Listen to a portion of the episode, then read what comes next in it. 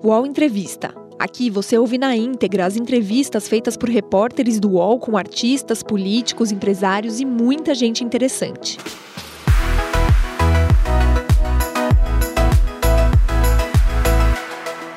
Também é doutora em Economia na Universidade Sorbonne, em Paris, professor emérito da Universidade de Brasília, instituição da qual já foi reitor. Além disso, integra a Comissão Internacional da Unesco para o Futuro da Educação. Cristóvão Buarque foi governador do Distrito Federal, senador por 16 anos e ministro da Educação durante o primeiro governo Lula. Na época, afiliado ao PT, deixou o partido depois de ser demitido do ministério por telefone enquanto estava de férias. A mágoa foi grande e ele migrou para o PDT, onde ficou por 11 anos até se filiar ao PPS. Chegou a concorrer à presidência pelo partido em 2006, mas ficou em quarto lugar. Em 2019, o PPS virou Cidadania e Cristóvão segue no partido até hoje. Em sua última passagem pelo Senado, foi favorável ao impeachment da ex-presidente Dilma, às reformas trabalhistas e da Previdência e à PEC do teto de gastos. Tentou se reeleger para um terceiro mandato na casa, mas foi derrotado. Hoje, ele fala sobre a condução da educação no governo Bolsonaro, a recente debandada dos servidores do INEP e as expectativas para as eleições do ano que vem. Nesse UOL Entrevista, os meus parceiros aqui do UOL, Leonardo Sakamoto e Josias de Souza. Olá, ministro Cristóvão Buarque, professor Cristóvão Buarque, muito obrigada por atender o nosso convite. Seja bem-vindo aqui ao UOL Entrevista. Eu que agradeço, é um privilégio conversar com vocês pela mídia UOL e por vocês que representam no jornalismo brasileiro. Muito obrigado. Olá, Sakamoto, bom dia. Bom dia, Fabiola. Bom dia, Josias. Seja bem-vindo, ministro. E bom dia mais uma vez a Josias de Souza. Bom dia, Fabiola. Bom dia, Sakamoto. Muito obrigado ao Cristóvão por nos dar o privilégio de conversar conosco aqui.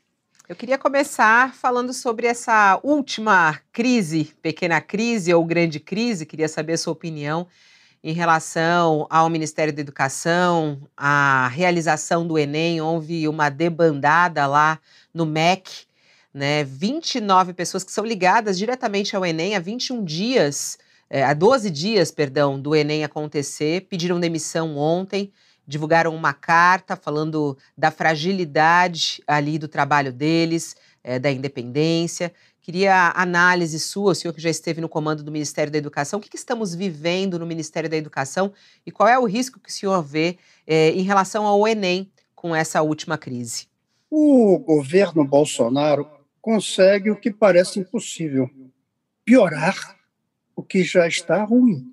A educação brasileira é reconhecidamente, por todas as avaliações, uma das piores do mundo. E provavelmente a mais desigual conforme a renda e o endereço da criança. Isso já vem décadas. E nenhum governo fez ainda o que é preciso para o Brasil estar entre os melhores do mundo e ter a mesma qualidade educacional, independente da renda e do endereço. Mas o Bolsonaro consegue piorar. E junta-se ainda o Covid.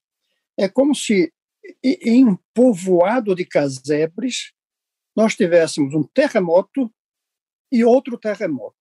Eram casebres, mas vai ficar pior ainda. O que acontece hoje no Enem é um simples exemplo de um governo que não se preocupa em melhorar a qualidade da educação e tem como único propósito, no que se refere à educação, tentar mudar o conteúdo ensinado para livrar o mundo do comunismo. Essa é a única preocupação deles. Ou seja, a tentativa de, de, de, de tirar um fantasma na escola cuja qualidade é ruim. Ele tinha que se preocupar em como ter um sistema educacional de qualidade no Brasil e equitativo. Que cada cérebro que nós perdemos por falta de educação não é a criança, não é a família, é o país que perde. Nós não temos direito de jogar fora cérebros. Todo mundo preocupado, felizmente, com queima da Amazônia. Mas nós, nós não nos preocupamos que esse país é um crematório de cérebros por falta de educação de qualidade. E Bolsonaro consegue piorar isso. Uh, ministro, o governo está sofrendo apagões em várias áreas, né? diria que o governo é um grande apagão. Né? O senhor mencionou agora o caso do meio ambiente. É, há um problema na saúde, né? Talvez o, o, apagão na saúde seja o mais visível, porque produziu mortes durante a pandemia numa escala inimaginável. Né? Mas esse apagão que está se verificando na área da educação, para o qual as pessoas com outras é, preocupações, com outras emergências, têm olhado muito pouco para esse apagão educacional, ele também produz um tipo invisível de morte, né? vai, vai, se, vai sendo sacrificado, vai, vai morrendo o futuro aí de milhões de estudantes, né? que são condenados a um sistema que o senhor disse era ruim e está cada vez mais precário. Né? O senhor enxerga o que está acontecendo na, na educação como um apagão e o que é que nós vamos, quanto tempo nós vamos né, levar para nos recuperar desse flagelo? É, é um apagão em cima de um apagão. A gente precisa ser sincero nisso. O Bolsonaro é péssimo, mas antes dele não estava bem. E fala aqui quem foi ministro por um ano, é verdade. Um ano. Não estava bem. E você tem razão. A educação ruim mata. Mas mata pior do que epidemias, porque mata pessoas. Todo mundo sabe que uma pessoa educada tem mais chance de cuidar melhor de sua saúde mas também mata o país. Nós entramos numa era do conhecimento. O capital daqui para frente não é mais é, capital financeiro, não é mais recurso natural, não é mais mesmo o trabalhador braçal. É o cérebro, é a inteligência capaz de produzir tecnologias e inovações. E nós estamos desperdiçando a possibilidade, esse capital potencial que são as nossas pessoas, os nossos cérebros. É, é, um capital em potencial que passa pela educação. Aí não tem jeito. Você pode dizer que uma outra exceção de alguém genial que não precisa de educação e consegue se virar, mas é muito, muito raro. É como um grande talento no futebol que nunca tivesse visto uma bola. Não vai ser um grande jogador. Um grande gênio do piano que nunca tivesse visto um piano. Assim é a educação. Nós estamos jogando fora o futuro do Brasil. Nós estamos matando, assassinando o futuro do Brasil. E pior que no caso das florestas, haverá uma pressão internacional cada vez maior para cuidarmos das florestas, porque é um patrimônio da humanidade. Mas criança não é considerada patrimônio da humanidade e não virá nenhuma pressão do exterior para que o Brasil melhore sua educação. E, sinceramente, não há uma aspiração de dentro do Brasil pela educação. Educação não é um objeto de consumo. Felizmente, até nos últimos anos, as pessoas começaram a desejar um diploma, mas não conhecimento. Não é um objeto de consumo. Um dia desse, conversando por escrito com Washington Oliveto, ele lembrava que nos anos 70 não tinha academia de ginástica, não tinha gente correndo na rua, não tinha esse culto à saúde da ginástica. E houve uma campanha que chamava-se Mexa-se.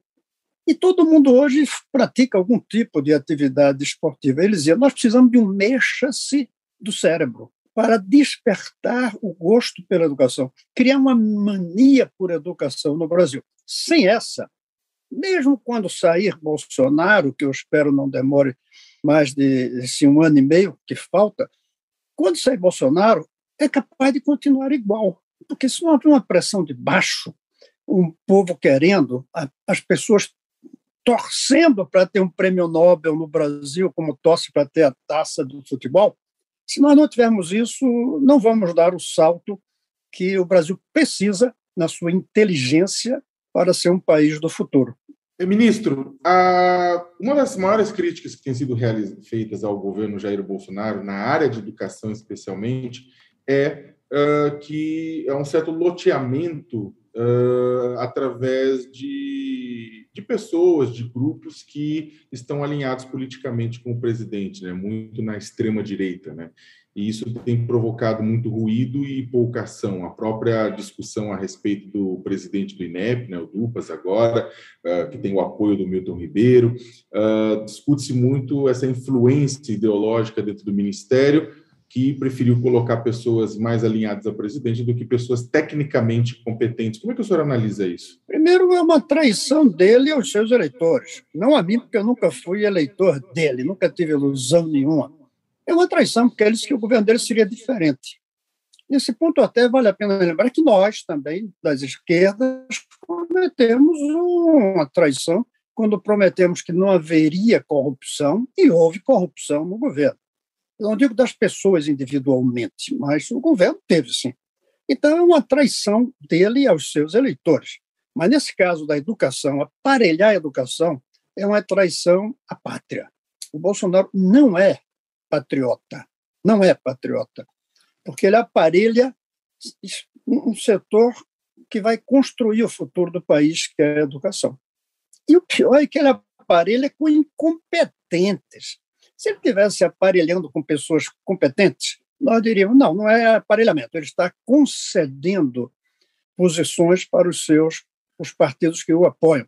Mas não, incompetentes, absolutamente incompetentes os quadros que ele usa para aparelhar o MEC. Não, que o Josias até perguntou, e assim, a gente começa a falar sobre educação, dá até uma tristeza, assim, né? Porque o cenário é tão, é tão pessimista, a situação é tão caótica da educação brasileira como um todo, como o senhor até mesmo começou. O senhor tem uma, um, um otimismo a olhar para frente? Quanto tempo a gente vai, vai precisar para recuperar essa educação brasileira? O senhor é otimista olhando para frente Isso, ou não? Isso permite responder algo que o Josias colocou e eu não respondia, que, aliás, não é meu costume. Eu gosto de responder tudo. Veja bem, primeiro, eu sou otimista, dependendo do prazo. Eu não sou otimista para o curto prazo. O longo prazo, sim, esse país vai despertar, como está despertando para a importância das florestas, vai despertar para a importância da educação. Já há sinais desse despertar. Por enquanto, ainda é muito um desejo de diploma, mais do que de educação. Agora, quanto tempo? São dois tempos aí. Primeiro é o tempo para começar. Segundo é o tempo para realizar. Para realizar o que o Brasil precisa, depois que comecemos a fazer o que eu vou sugerir, são necessários 20, 25 anos. Coreia levou até mais do que isso. A, a, a França já está há 150 anos e ainda não tem a educação que realmente se possa colocar como do primeiro time e igual para todos. O que, é que se precisaria fazer? Aí a minha proposta, e que eu tentei, quando ministro, começar, é polêmica. Mas é que a educação é uma coisa tão séria, a equidade é tão necessária que não dá para deixar nas mãos dos municípios, porque eles são pobres, não de dinheiro, apenas de recursos humanos, de capacidade, e porque são humanamente desiguais. É condenar a desigualdade e também a má qualidade. A minha proposta antiga é que tenhamos uma carreira nacional do magistério bem remunerado, agora com muita exigência sobre eles, tanto no processo de formação do professor, como na avaliação permanente do trabalho dele, como faz em todos os países que têm educação boa. Em escolas com prédios bons, qualidade, com equipamentos modernos e em horário integral. Isso levaria uns 25, 20, 30 anos para chegar ao Brasil inteiro, e eu venho propondo que seja feito por cidade. A União adota as escolas de uma cidade, depois de outra, de outra. É possível fazer isso pagando um salário capaz de atrair os melhores quadros do país para o magistério, como já é em tantos lugares. Na Finlândia, se o menino não tiver entre os 10 melhores da faculdade, nem pode se candidatar a ser professor. Agora, depois que é professor, a exigência é permanente. Pois bem, esse sistema, que eu chamo de sistema único, público, de educação de base, que um tempo eu chamei de federalização, que é uma palavra que incomoda muito, levaria esse tempo. Mas em dois, três anos você mostraria o resultado em 100, 200 cidades. Depois mais 100, 200, depois mais outras. Depois começar. Agora, o pessimismo é quando isso vai começar. Aí sim que o meu otimismo não é forte. Você vê, nós temos hoje aí na mídia 12 candidatos a presidente, talvez até 13 candidatos. Qual deles fala em educação e qual deles diz como enfrentar o problema da educação. E ali tem um que diz: olha, vamos enfrentar como, por exemplo, tal cidade fez. E realmente tem cidades que estão dando um exemplo. Mas, primeiro, é um exemplo tímido quando você compara com os grandes países do mundo. São cidades que melhoraram hoje comparadas com elas próprias dez anos atrás, e não comparado com a Finlândia daqui a dez anos. E segundo, são quantas? 50 cidades, a gente pode dizer, que, que, que hoje conseguiram ter uma boa educação. Não tem um candidato tentando propor algo na educação, até porque isso não dá voto, não é uma bandeira que permita eleger-se. E, além disso, mais grave ainda, não tem nenhum partido que adote a educação como o vetor do progresso. Não quer dizer que vai abandonar o resto. Tem que ter um Estado eficiente, senão o Brasil não melhora. Tem que resolver o problema do custo Brasil na infraestrutura. Tem que mudar as regras antigas que relacionam capital e trabalho do tempo em que nem elevador era automático, hoje o avião é automático. Então, muita coisa é preciso, mas o vetor, o vetor mesmo, é a educação. Isso não está ainda na cabeça do Brasil. Por isso eu costumo dizer que hoje a gente precisa mais de grandes filósofos que, como Oliveto, um publicitário filósofo, do que até mesmo de políticos. Os políticos virão, quando se for formulada uma concepção do Brasil do futuro e uma estratégia de como construí-lo. Mas o importante é ter uma mente do Brasil que queira isso. Ministro, o, houve um tempo em que o Brasil era um país basicamente monotemático, né? era o tempo que havia hiperinflação e estava todo mundo concentrado naquele problema, queria se livrar daquilo. Imaginou-se que depois que do Plano Real, com a inflação domada, o país fosse virar um país pluritemático e a educação fosse entrar em voga. Mas aí vieram problemas muito, muito fortes. Não é? O senhor mencionou governos que, eh, dos quais não se esperava é, corrupção, é, corromperam em, em, grau, em escala industrial. Né? E, e, a corrupção foi o grande tema da eleição passada, por exemplo. Agora, é, a desemprego, a fome, a inflação, coisas que o país imaginava, problemas dos quais o país imaginava ter se distanciado. Né? De novo, nós vamos para uma eleição em que a educação vai estar em em, em, plano muito inferior. As pessoas vão estar preocupadas com o seu emprego, com a falta da comida, né? a geladeira vazia, a inflação que está atormentando todo mundo, e há uma elite do país que está abrigada em boas escolas, pagando caro por aquilo, mas tem a educação e você vai criando essa desigualdade a, a qual o senhor já fez referência aqui. Não é muito otimismo imaginar que a, a, a, educação, nesse ambiente que nós estamos vivendo, vai atrair a atenção de candidatos, e mesmo das pessoas, se não vier de baixo para cima, o candidato não vai reparar. Né? Não acha isso que, que a educação é, vai demorar muito para que a gente preste atenção é, à educação? É, como o tema deveria, com a atenção que o tema deveria ter? Por isso que eu sou um radical defensor da estabilidade monetária. Por isso que eu sou um radical defensor da PEC do teto. Votei e votaria convicto, até porque eu não sou negacionista. E 2 mais 2 igual a 4 também em finanças públicas. Enquanto tem inflação, os outros problemas desaparecem. Por isso é importante retomar a estabilidade monetária que nós tivemos durante algum tempo. Vocês sabem, já fizeram as contas que entre 1958 e 1994 o Brasil ganhou cinco Copas do Mundo e teve dez moedas diferentes. Nós somos, de longe, campeões mundiais em desvalorização da moeda sistematicamente. Tem país que teve hiperinflação pior do que a nossa mas não tem nenhum que tenha tido tanto tempo de inflação. Isso depreda.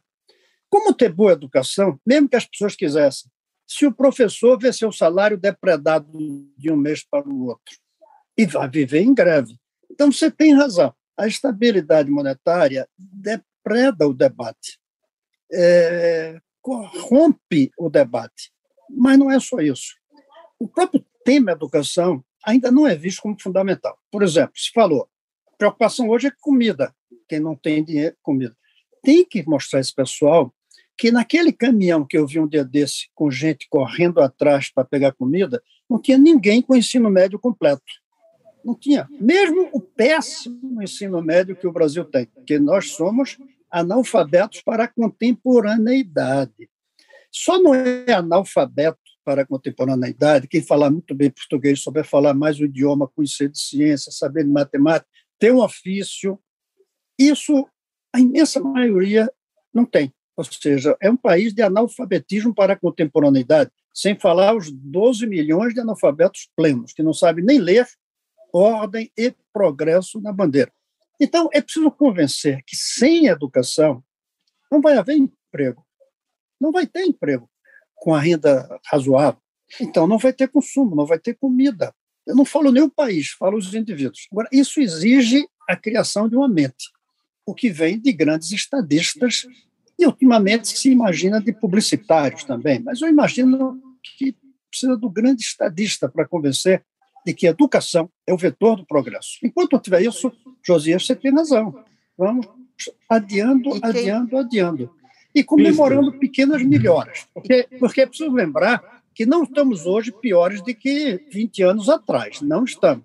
Mas nós melhoramos aumentando três brechas entre pobres e ricos, entre o Brasil e o resto do mundo, e, sobretudo, a brecha entre o que a gente ensina e o que é preciso saber. Ministro, aproveitando esse gancho, só fazer uma. Eu queria colher do senhor uma opinião, porque no ano que vem o Brasil deve prorrogar ou não a lei de cotas. Né? Uhum. E aí eu queria que o senhor avaliasse um pouco isso. O, presidente Jair Bolsonaro sempre se colocou contrário, né? Diz, ele disse que não tem nenhuma responsabilidade histórica pelo, pela escravidão, literalmente ele falou isso, mas outras pessoas, é, e esse debate está correndo no Congresso Nacional né, se prorroga a lei de cotas, é, de acordo com os impactos que ela teve, ou se interrompe. Como é que o senhor avalia isso? Primeiro, quero dizer que a lei de cotas não é uma questão educacional, é uma questão racial.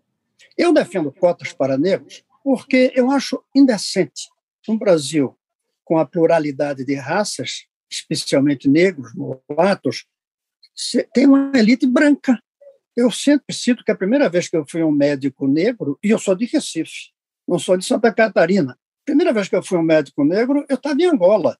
Ou seja, tem que mudar a cor da cara da elite brasileira. As cotas são para isso.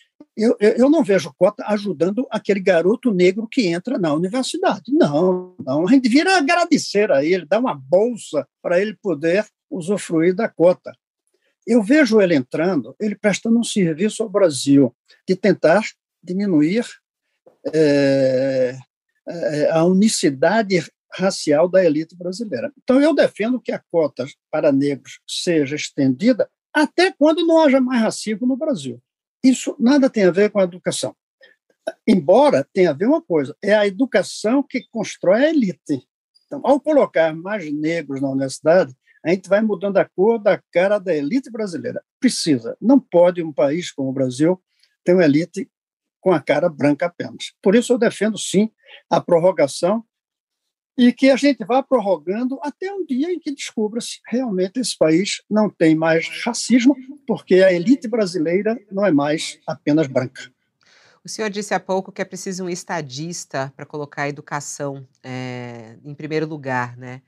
É, o senhor acreditou isso lá atrás, é, quando o presidente Lula foi eleito, o senhor foi ministro da Educação.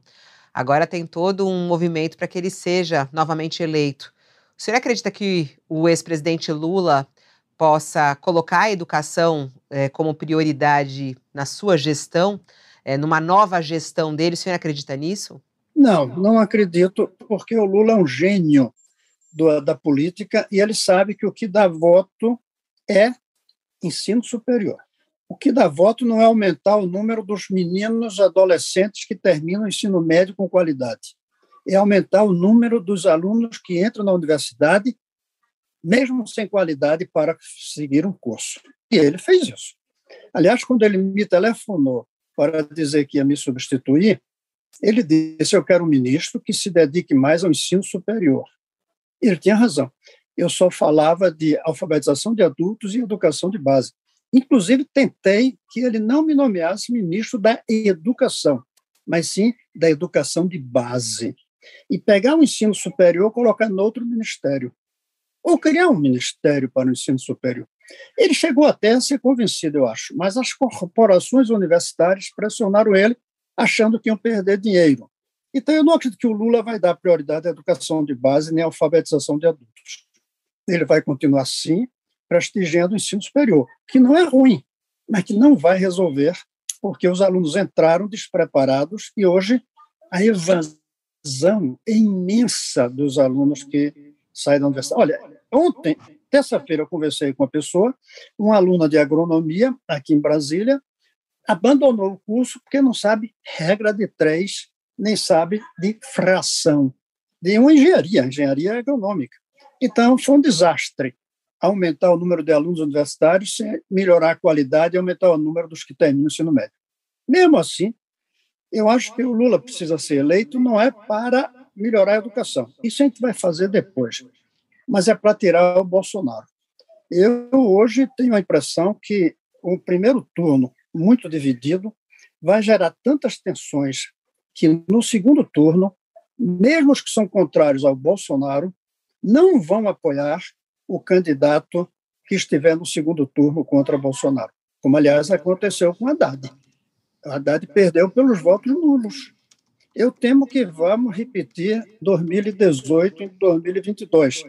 O ideal seria Lula coordenar a escolha de um nome que nem fosse ele nem do PT, mas que unisse todo mundo. Como isso é impossível, e mais uma vez eu digo, eu não sou negacionista, logo eu reconheço que não é só a lei da gravidade que é verdadeira, não é só a vacina que funciona, mas existe uma realidade política de partidos fortes e líderes carismáticos. Lula é o líder carismático que a gente tem. O PT ainda é o partido mais forte, com todas as frustrações que provocou.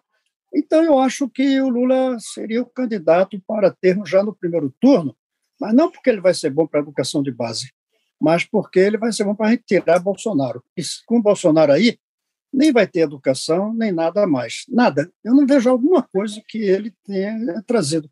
Se imaginava até que ele ia trazer, imaginava com o Guedes, estabilidade monetária e confiança na economia.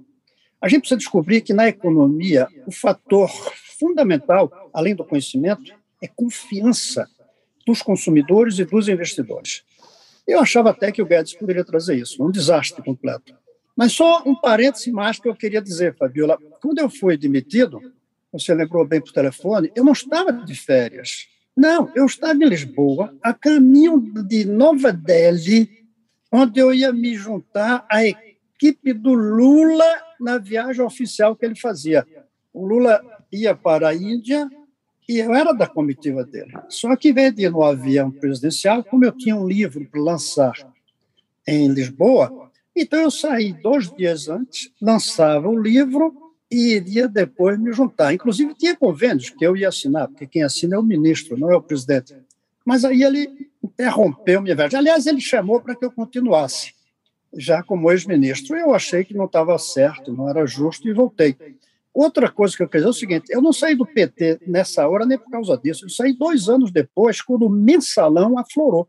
Não foi por ter sido demitido, não. Foi quando eu perdi a confiança do PT como partido que tivesse vigor transformador. O PT perdeu vigor transformador. Foi um partido que se acomodou nas estruturas que existiam. Não percebeu que a grande transformação era na educação. Não dá para transformar na indústria. Isso aí tem amarras internacionais. Não dá para tocar na propriedade, a não ser do conhecimento, porque esse a gente gera. E isso o PT perdeu. Então eu saí já dois anos depois de ter sido demitido. O UOL Entrevista volta já. Splash é o podcast de entretenimento do UOL.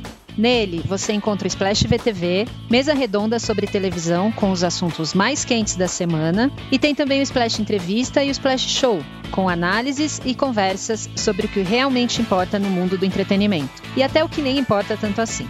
Você pode acompanhar os programas de Splash no UOL, no YouTube e nas plataformas de podcast. Ministro, como governador do Distrito Federal, o senhor é, realizou aqui uma versão é, brasiliense do Bolsa Escola. Né?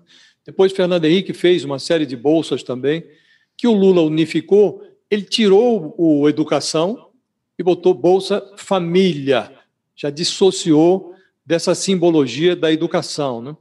E é, agora nós estamos vendo uma nova mudança. Agora não é nem bolsa mais, vira auxílio, sai o família e é uma, um valor é, que se diz que vai ser de 400 reais, mas que ainda não tem fonte de financiamento. Quando tiver, vai valer só até 31 de dezembro do ano eleitoral de 2022. Quer dizer, se desvirtuou completamente o, o programa. Né?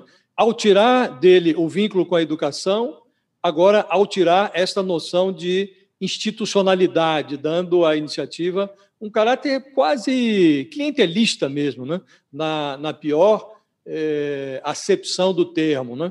É, o senhor acha que é, houve uma avacalhação do Bolsa Escola? Eu não sei se a palavra é avacalhação, porque a gente tem que respeitar os animais em geral. Eu diria que foi uma degradação saindo de um instrumento de mudança estrutural para um instrumento assistencial. Primeiro, eu quero dizer que aqui nós não criamos uma versão do Bolsa Escola, aqui nós criamos a Bolsa Escola. E você, Josias, talvez não lembre, mas nós conversamos sobre isso no período de concepção, na casa de Gilberto de Mestein, que, aliás, no livro dele, nesse maravilhoso livro dele que descreve a doença e a própria véspera da morte, ele cita o papel dele na criação da Bolsa Escola. Foi fundamental. E você chegou a estar em mais de uma dessas conversas Verdade. informais na casa dele. Nós criamos, eu, eu participei, eu fui o cara que teve a ideia de criar quando era na UNB, em um grupo que eu tinha chamado Núcleo de Estudos do Brasil Contemporâneo. Quando o governador implantei, e aí que sim que surgiu o nome. O nome anterior era Renda Mínima Vinculada à Educação. Na campanha não dava para dizer isso, então a gente criou a palavra Bolsa Escola. Levei cinco anos para convencer Fernando Henrique, Dona Ruth e o Paulo Renato, que desde a transição que eu levei a ideia para eles, que já estava em um livro meu chamado A Revolução nas prioridades. Cinco anos. O, o Fernando Henrique teve duas coisas fundamentais. Uma, a generosidade de manter o nome que um político de oposição a ele, que era PT, apesar de amigo dele, tinha criado. Ele manteve Bolsa Escola. Eu acho isso um gesto de extrema generosidade.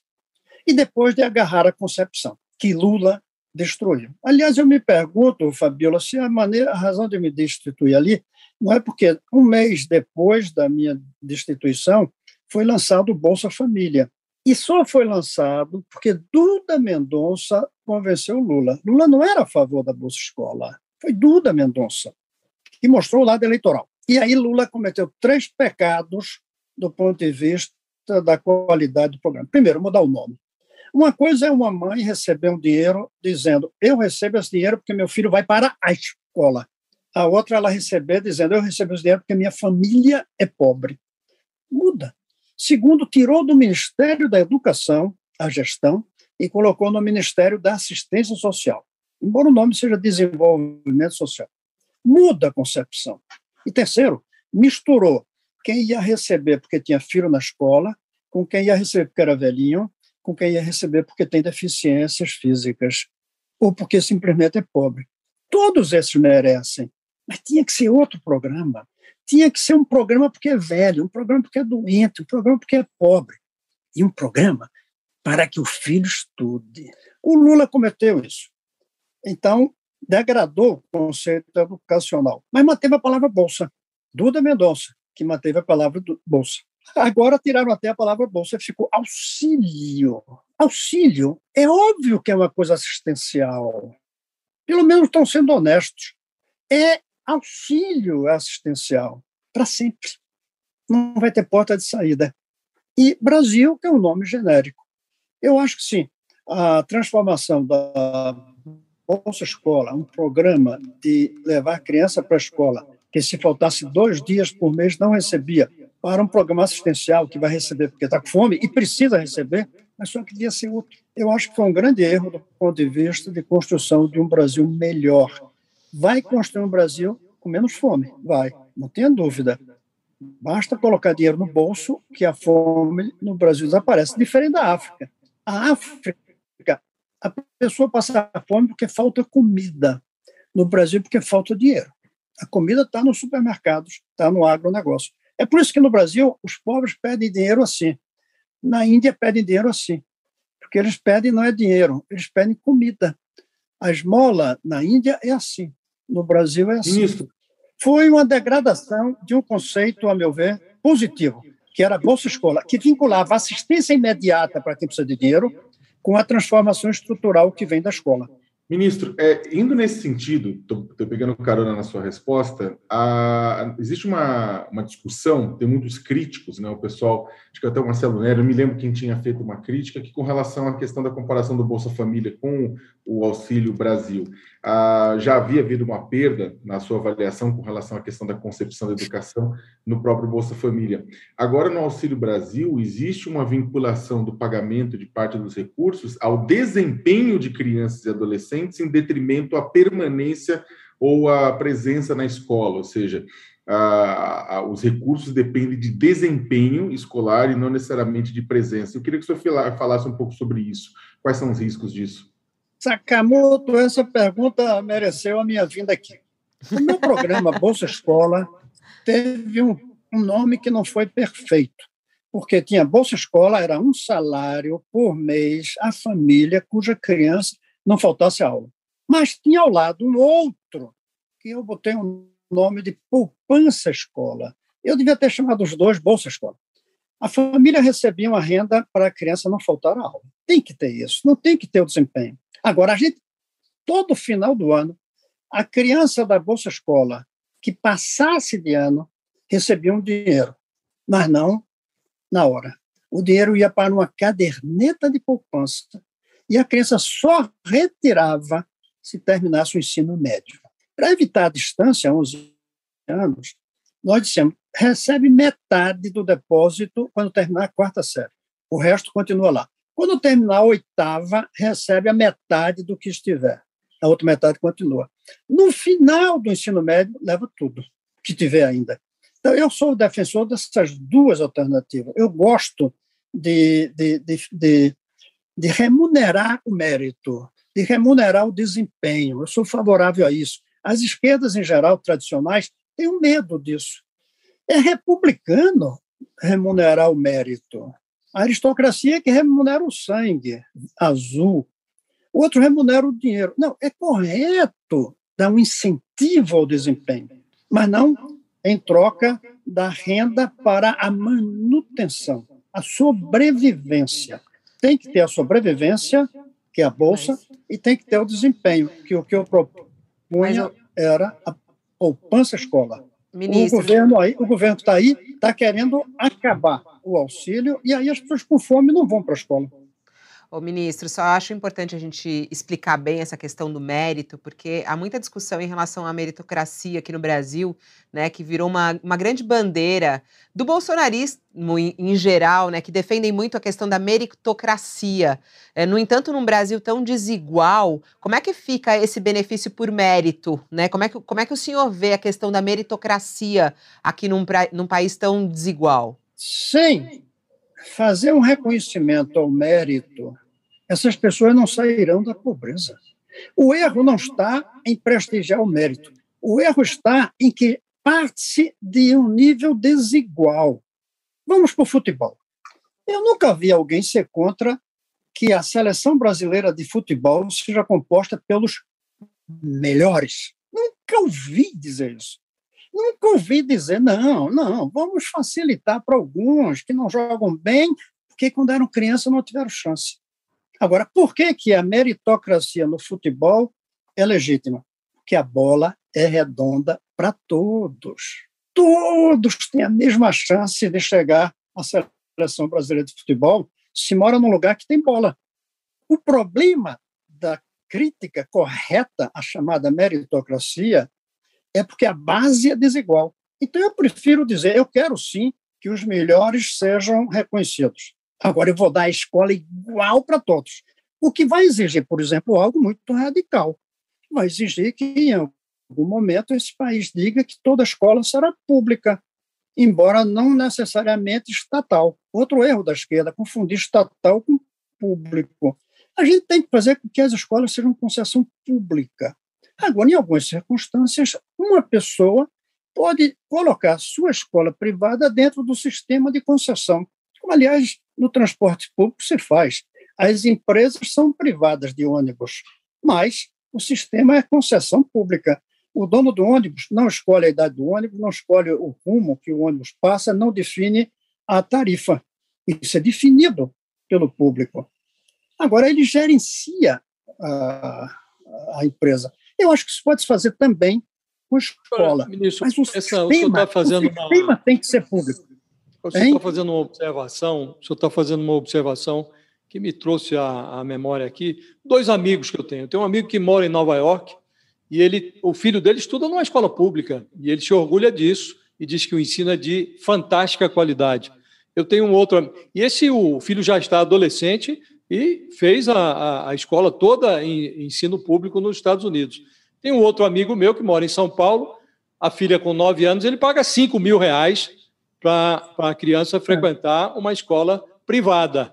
Dizer, no Brasil, este modelo que o senhor fala, toda a escola pública, é, significaria dizer que o homem público, em primeiro lugar, deveria ir para a escola pública, né, para dar o exemplo. Quer dizer, aqui não há essa. essa a, a nossa, a nossa desigualdade ela vai crescendo justamente porque é, quem tem dinheiro vai para uma escola que é um, um oásis dentro de, um, de uma educação degradada. Né?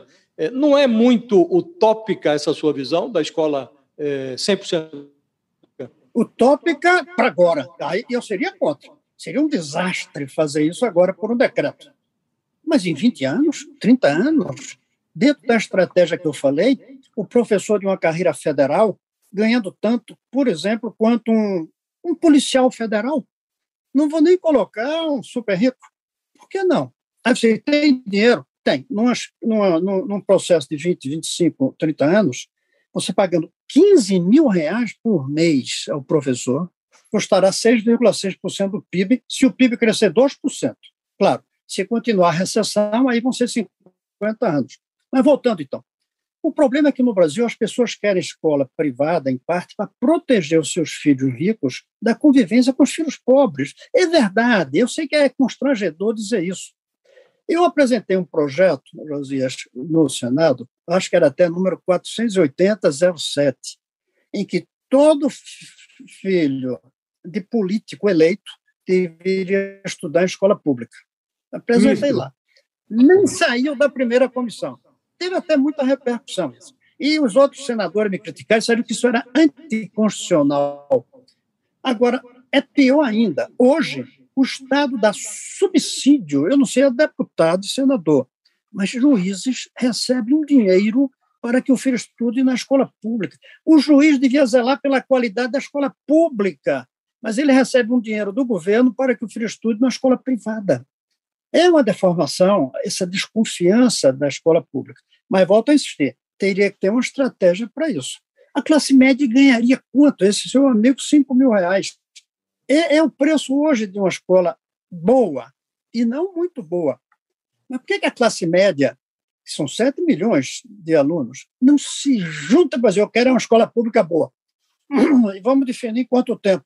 Em dois anos em tal cidade, mas dois anos em tal outra. de tal maneira que, num certo prazo, todas as escolas seriam igualmente boas, como é hoje na maioria dos países. Isso de escola privada é uma exceção.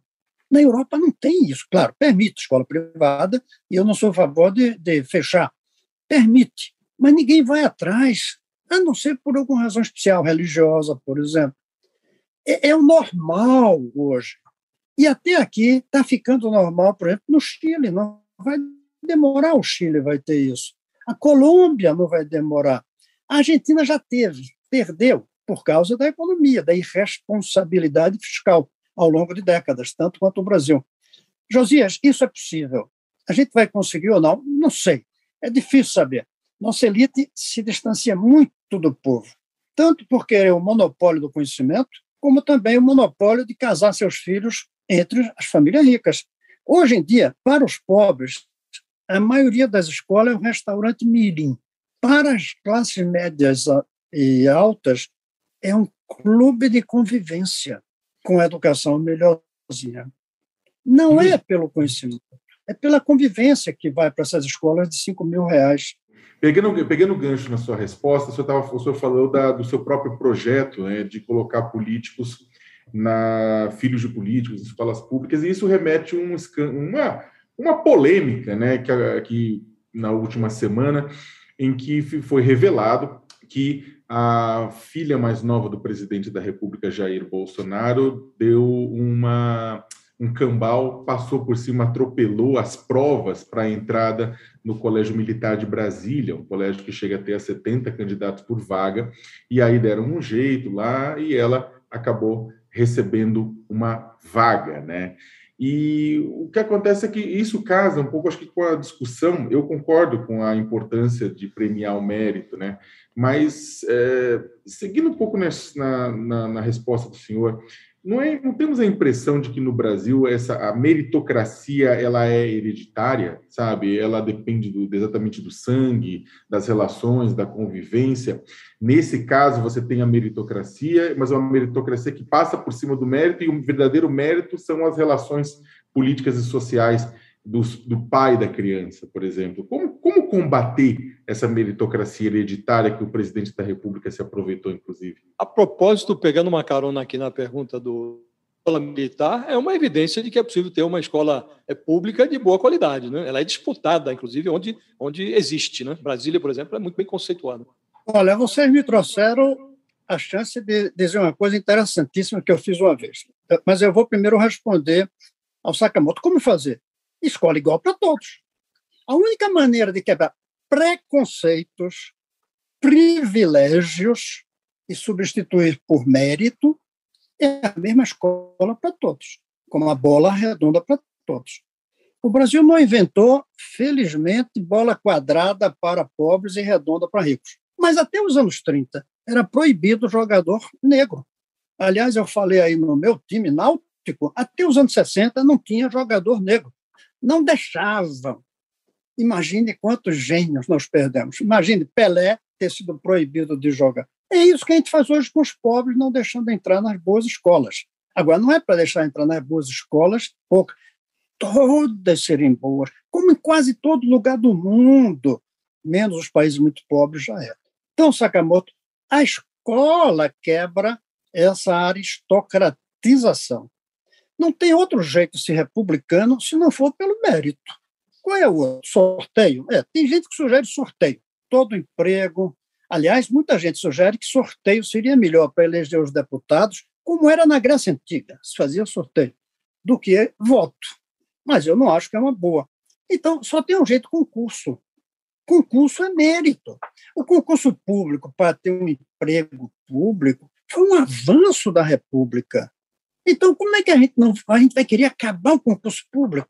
O concurso público é mérito. Agora, deixa eu contar a historinha que eu ia contar. Eu, um dia, tem duas coisas que eu me orgulho muito de ter feito. Uma foi ver uma foto do Lula com um conjunto de crianças numa cidade de Pernambuco e pegar um avião e ir lá ver quem eram aquelas crianças, visitar a escola delas.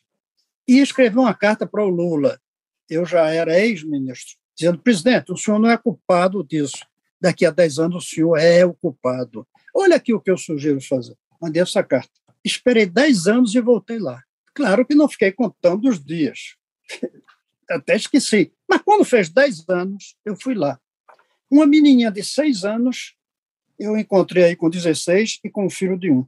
Nenhum dos meninos que aparece com o Lula terminou a quarta série primária todos desempregados. Eram poucos, né? Eram que, oito. Eu me orgulho muito de ter feito isso. As duas coisas, a primeira viagem e a segunda. Mas eu me orgulho da coisa mais simples. Eu um dia aluguei dois ônibus e convenci uma escola aqui de Goiás, não do Distrito Federal, de deixar que os meninos da escola viessem passar o dia no Colégio Militar de Brasília. E fiquei com eles visitamos o colégio, estava nas férias, visitamos o colégio, mas já tinha meninos ali, é, um, um, tocaram numa banda, almoçamos a comida do colégio militar. Esses meninos não conseguiram entender que aquilo era público e gratuito. Para eles, escola pública era aquela onde eles estudavam. Por isso que eu defendo a federalização. A escola militar é federal, o Colégio Pedro II é federal, as escolas técnicas são federais, são boas. São boas. Eu gostaria que fosse ainda melhor, mas são boas. Mas esses meninos, Josias, eu digo Josias porque é quem está aparecendo aqui agora, mas Sakamoto e Fabiola, esses meninos não entenderam que aquela escola era pública. Eles achavam que aquela escola era dos ricos. Lamentavelmente, ela é pública, mas não é todo mundo que entra. E aí não é nem só o mérito. Dizem que o Bolsonaro falsificou a, a, a situação dele de militar expulso, mais ou menos, para militar aposentado, para poder ter direito. Então, é um privilégio de militares. Tem um concursozinho para entrar, o que é lamentável, porque na primeira infância aí não devia ter concurso nenhum. Aqui votou uma boa coisa. Não pode ter mérito para menos de cinco anos, seis anos, sete anos. Aí é para todos. Depois é natural que haja uma, um filtro pelo o mérito. Eu um dia estava em Tóquio conversando com o embaixador do Brasil ali e via a porção de gente chegando de gravata para subir no prédio onde trabalhava. E um homem varrendo a calçada.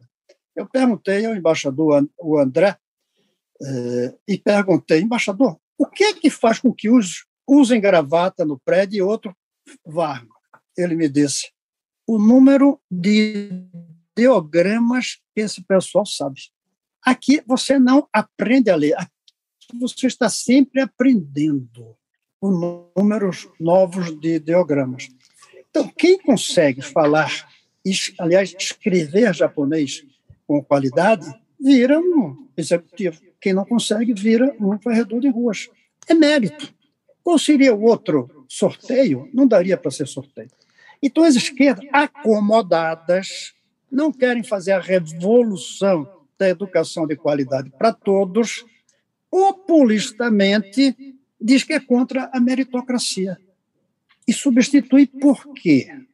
Pelo dedo do presidente? É uma maneira. Pelo sorteio? É outra maneira. Pela filiação, maneira aristocrática, é outra. Eu acho que o republicano é a escola ter a mesma qualidade. E aí as pessoas vão se destacando conforme três coisas: o esforço, a vocação e o talento. É assim que se faz Neymar e Pelé. Mas a bola é redonda para todos. A verdade é que a esquerda não quer lutar pela escola redonda para todos. E aí vem com o discurso de que a meritocracia protege os ricos. Protege porque os ricos têm escola boa, mas se a escola for a mesma, ah, não vai, não vai conseguir. Quanto ricos chegam na seleção brasileira de bola. Quantos? Em parte também é porque aos 18 anos não joga mais bola para estudar para a universidade. Mas a maioria, porque como somos muitos milhões de gente, todo mundo jogando bola, no fim, a classe que tem mais gente coloca mais jogadores. Mas é o mérito. Para ser bom jogador no Brasil, mérito. Bom, a gente já, já bateu posso aqui. contar uma historinha, mas ainda não. É, é já Bateu, deu 11 né? horas aqui é, e eu queria muito lhe fazer uma última pergunta do assunto quente do dia. Nesse momento, há uma, um grande debate sobre a questão da PEC dos precatórios, que tem a ver com pagamento de auxílio Brasil, que tem a ver, será com uma melhora da educação ou não? Eu queria saber, o senhor que está afastado da política é, neste momento, não está cumprindo né, é, um, um mandato, eu queria saber o que, que o senhor acha dessa discussão, o que, que o senhor, é, como é que o senhor vê, com esse afastamento um pouco maior, essas negociações que estão acontecendo no, no Congresso em relação à PEC dos precatórios e qual é a tua expectativa para a votação de hoje? Primeira coisa é uma degradação completa do processo parlamentar, compra de voto, que se fez com o mensalão, mas agora está se fazendo de uma maneira muito pior e maior, maior. Segundo, que está se tentando romper uma das âncaras fundamentais da estabilidade monetária, que é a PEC do teto. Que é lamentável que seja necessária um PEC de teto. Se o país tivesse políticos responsáveis, não precisava nem de lei de responsabilidade fiscal, não precisava de lei para isso. Mas nós precisamos de uma lei no da responsabilidade fiscal, não bastou. Fizemos uma PEC do teto, não está bastando. Isso é uma tragédia. Eu prevejo a inflação voltando. Finalmente, não é possível o Brasil deixar pessoas morrendo de fome, ao mesmo tempo que a televisão mostra todo dia, sistematicamente, propaganda de comida, cursos de culinária, concursos de quem é o melhor chefe, Eu fico me imaginando o que é que os pobres com fome sentem quando assistem esses programas de culinária e propaganda de comida e, e, e apresentadoras e apresentadores ensinando como fazer quitutes. Então tem que dar um jeito da fome. A fome no Brasil não é falta de comida, é falta de dinheiro. Então tem que ter essa transferência de renda. Eu acho tem de onde terá isso sem, sem precisar romper o teto. Agora, não pode deixar, não pode deixar, porque em casos extremos é justificado tudo. Agora, romper o teto e a inflação voltar, vamos dar 400 reais agora, mas daqui a um mês só vale 300. Então a fome volta na hora.